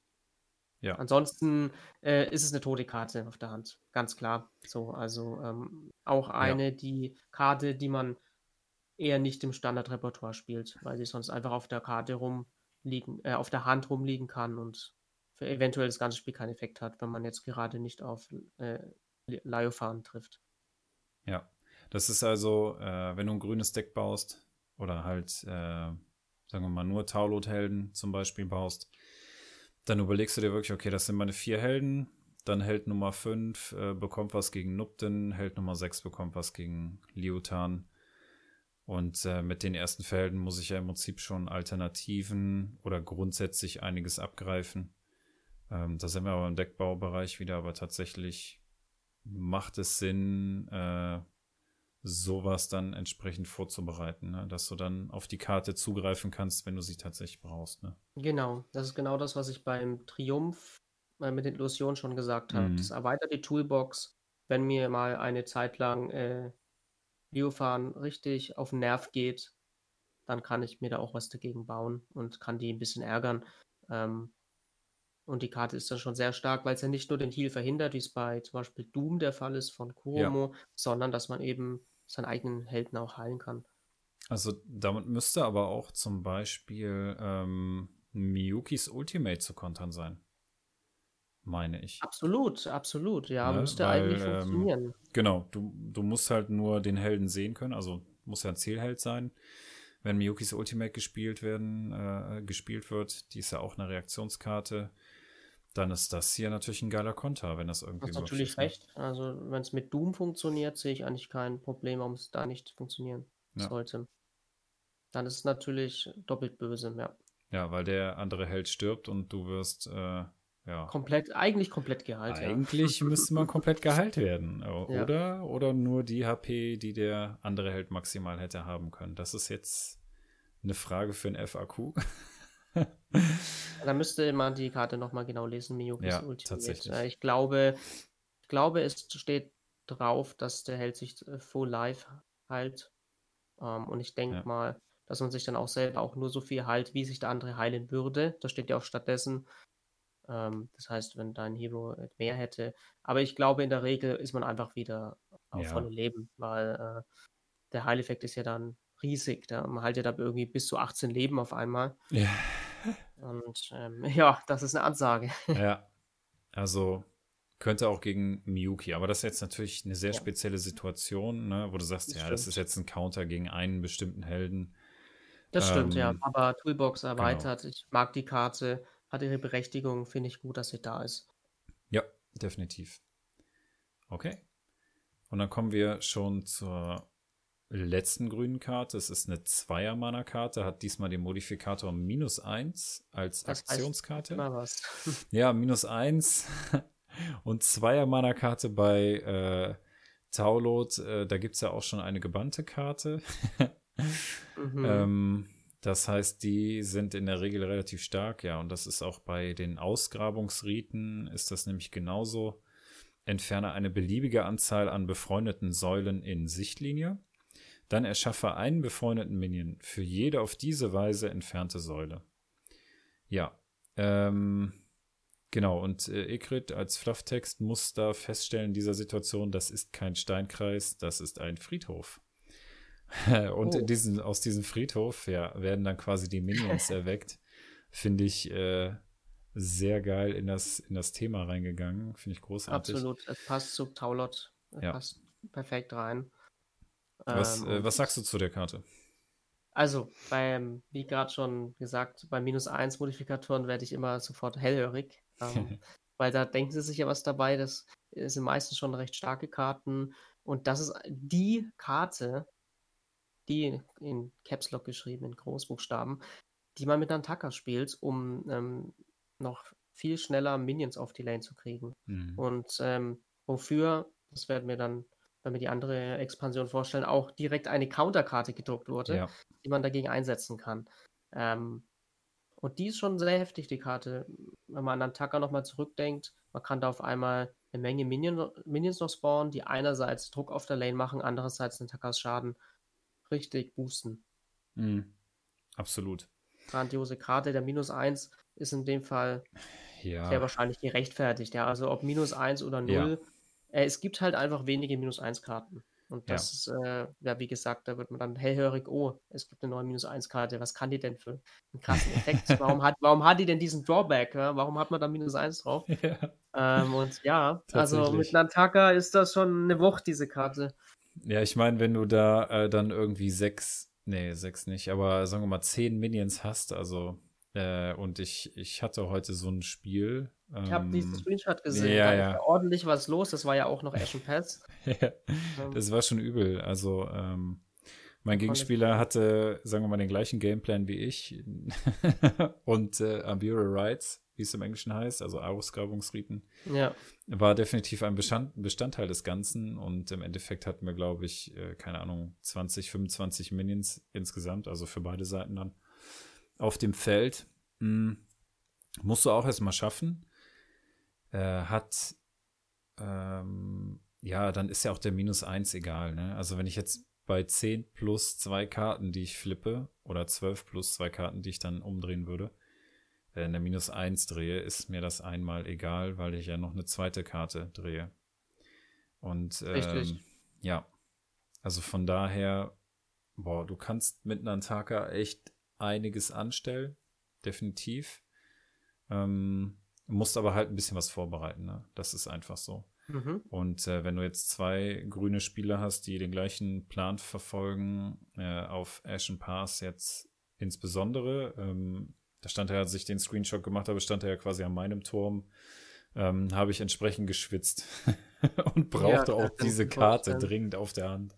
Richtig, ja. Und da sieht man schon wieder, warum Träume Taulots einfach gut ist, um schnell Säulen platzieren zu können, ähm, damit man in der zweiten Runde dann umso mehr Minions spawnen kann. Ja. Also ja. das ist absolut eine Karte, das ist eine, einfach eine Metakarte und sobald ein Tacker gespielt wird, ist die eigentlich auch im Deck. Und ähm, sobald der Gegner einen Tacker spielt, habe ich meinen Hero vorbereitet, der die Counterkarte dazu äh, im Deck hat. ähm, also auf jeden Fall eine Karte, die jetzt im Moment einfach gang und gäbe ist und gespielt wird und die man definitiv im Hinterkopf behalten muss, damit man dann Tacker ein bisschen äh, ja, Luft rausnehmen kann. Ja, absolut. Nee, das musst du kontern. Ne? Ansonsten sieht es äh, ganz übel aus für dich. Definitiv. Ne? Ähm, Richtig, da kommen dann eben auch die sieben Schaden auf äh, ja, die sieben Grundschaden zusammen. Ja, ja, klar. Ja, klar. Ähm, ich klicke die Karte jetzt mal weg. Ähm, ich würde sagen, wir fassen das Ganze vielleicht einfach mal zusammen oder äh, schauen mal, ja, ich weiß nicht, was für dich, was sticht denn besonders hervor bei jetzt der Mhm. Winter Deep Expansion? Also allgemein, für mich sticht auf jeden Fall heraus, dass viele neue Mechaniken an die Hand gegeben würden, werden sowohl Synergies mit Mhm. neuen Helden, ähm, also man zieht einen Attacker und Vorheld, aber auch direkt Karten, die das synergieren, dass man sie Mhm. einfach stärker machen kann. Auf der anderen Seite sehe ich auch, dass äh, viel, viele Karten an die Hand gegeben werden, um äh, ja, Counterdecks vorzubereiten. Ähm, also da wird immer beides immer gegeben. Ähm, ja, und für mich sticht es heraus, dass äh, neue Helden dann auch sofort supported werden. Das wird man auch an der anderen Erweiterung sehen, die wir dann noch vorstellen werden. Mhm. Ähm, Absolut. dass das alles, dass alles einfach sehr, es kommt auch alles sehr stimmig rüber. Ja, Ja, also das ist ja jetzt äh, die erste, ist ja die, sind die ersten Erweiterungen, die jetzt neue Helden ähm, ja. beinhalten und das ist alles eigentlich sehr gut durchdacht, meiner Meinung nach. Und äh, ich freue mich auch äh, einfach alle Karten mal zu sehen. Also einige habe ich ja noch nicht gesehen im Spiel Mhm. tatsächlich. Mhm. Ähm, aber jede ist irgendwie, ja, jeder hat irgendwie seinen Platz oder ihr Platz und äh, finde ich, wie gesagt, sehr stimmig alles. Ja, also thematisch denke ich, haben die da ähm, auch voll auf die 12 getroffen. Absolut. Ähm, das Artwork, seit sie nochmal genannt, da haben die echt nochmal äh, mehr investiert. Ähm, alleine die Kartenränder sehen schon wieder anders aus. Klar, die Symbole von den Fraktionen sind jetzt auch so ein bisschen anders leicht geschwungen. Ähm, da hat sich das Design so ein bisschen verändert. Das war ja auch schon Mhm. bei Into, Into Ashes war das auch schon so. Das hatte ich auch bei meinem Unboxing ja äh, erklärt. Ähm, und diesem Design ist man halt weiter gefolgt. Also es hatte damals dann mit einem anderen Hersteller zu tun. Aber tatsächlich jetzt nochmal auch, um äh, über Herstellungs- oder Entstehungsprozesse zu reden, also wirklich äh, Background-Wissen ähm, von den PvP-Geeks.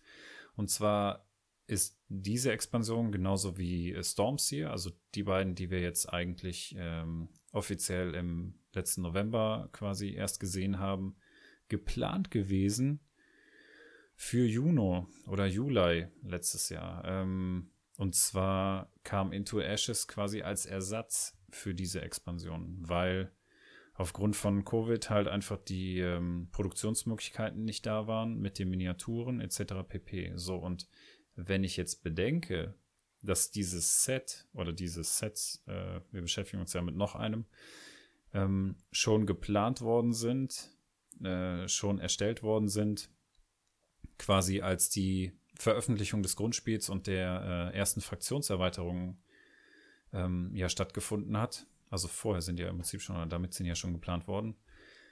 Finde ich, ähm, trotz des langen Zeitraums hat es genau den richtigen Nerv getroffen.